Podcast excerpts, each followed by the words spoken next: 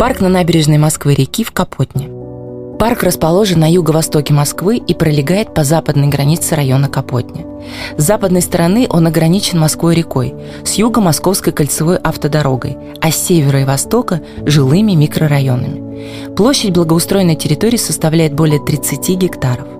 Долгое время это место пребывало в запущенном состоянии. Берег Москвы-реки был неухоженным, заболоченным и практически заброшенным. В 2019 году территория преобразилась и превратилась в современное общественное пространство с многочисленными зонами для прогулок и отдыха. Парк на набережной спроектировали специалисты архитектурного бюро «Ваухаус», а работы прошли в рамках благоустройства всей Капотни по программе «Мой район». Протяженность береговой линии парка составляет 2 километра. На севере она органично соединяется с парком 850-летия Москвы в районе Марьино. При этом общая длина их единого велопешеходного маршрута составляет более 10 километров. Будьте внимательны и осторожны. Велосипедная дорожка дублируется беговой, и в некоторых местах они пересекаются.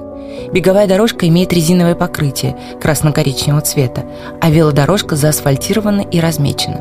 Важной особенностью Капотни является нефтеперерабатывающий завод. Построенный в 30-й год 20 века, он является неотъемлемой частью облика района. Чтобы разбавить урбанистическую панораму, в парке установили арт-объект «Маяк». Его сделали из металлических балок ярко-оранжевого цвета, расположенных по кругу в виде башни.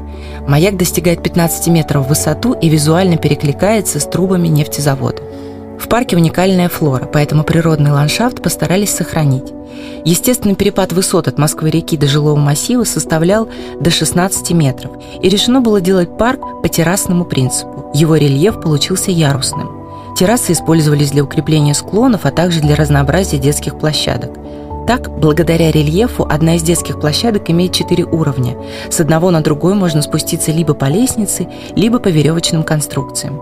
Берег реки сохранили в естественном состоянии, лишь сделав откосы более пологими. На набережной реки организовали смотровые площадки со спуском к воде по принципу амфитеатра. Здесь можно ловить рыбу. Москва-река в районе Капотни богата щуками и окунями. Уникальной достопримечательностью парка являются две экологические тропы. Прежде здесь находились заболоченные участки. Их не стали осушать, а протянули над ними смонтированные на винтовых сваях и выложенные террасной доской дорожки. Для безопасности посетителей тропу оградили поручнями. По обе стороны от нее раскинулись камышовые заросли, в которых с начала весны до поздней осени утки-кряквы выводят потомство. Здесь дополнительно высадили водолюбивые болотные растения и установили информационные таблички с описаниями животных, которые обитают в парке. В темное время суток парящие экотропы красиво подсвечиваются. Одна из важных особенностей парка – зонирование, учитывающее все ограничения территории, связанные с близостью нефтепровода, существующим рельефом и флорой. Самая плоская часть, свободная от естественной растительности, стала центром парка, прогулочным бульваром, протянувшимся вдоль набережной. Этот участок превратили в пространство с разнообразными зонами для спокойного и активного отдыха. Здесь появились бетонные скамьи в виде разомкнутых колец и столы для пикника.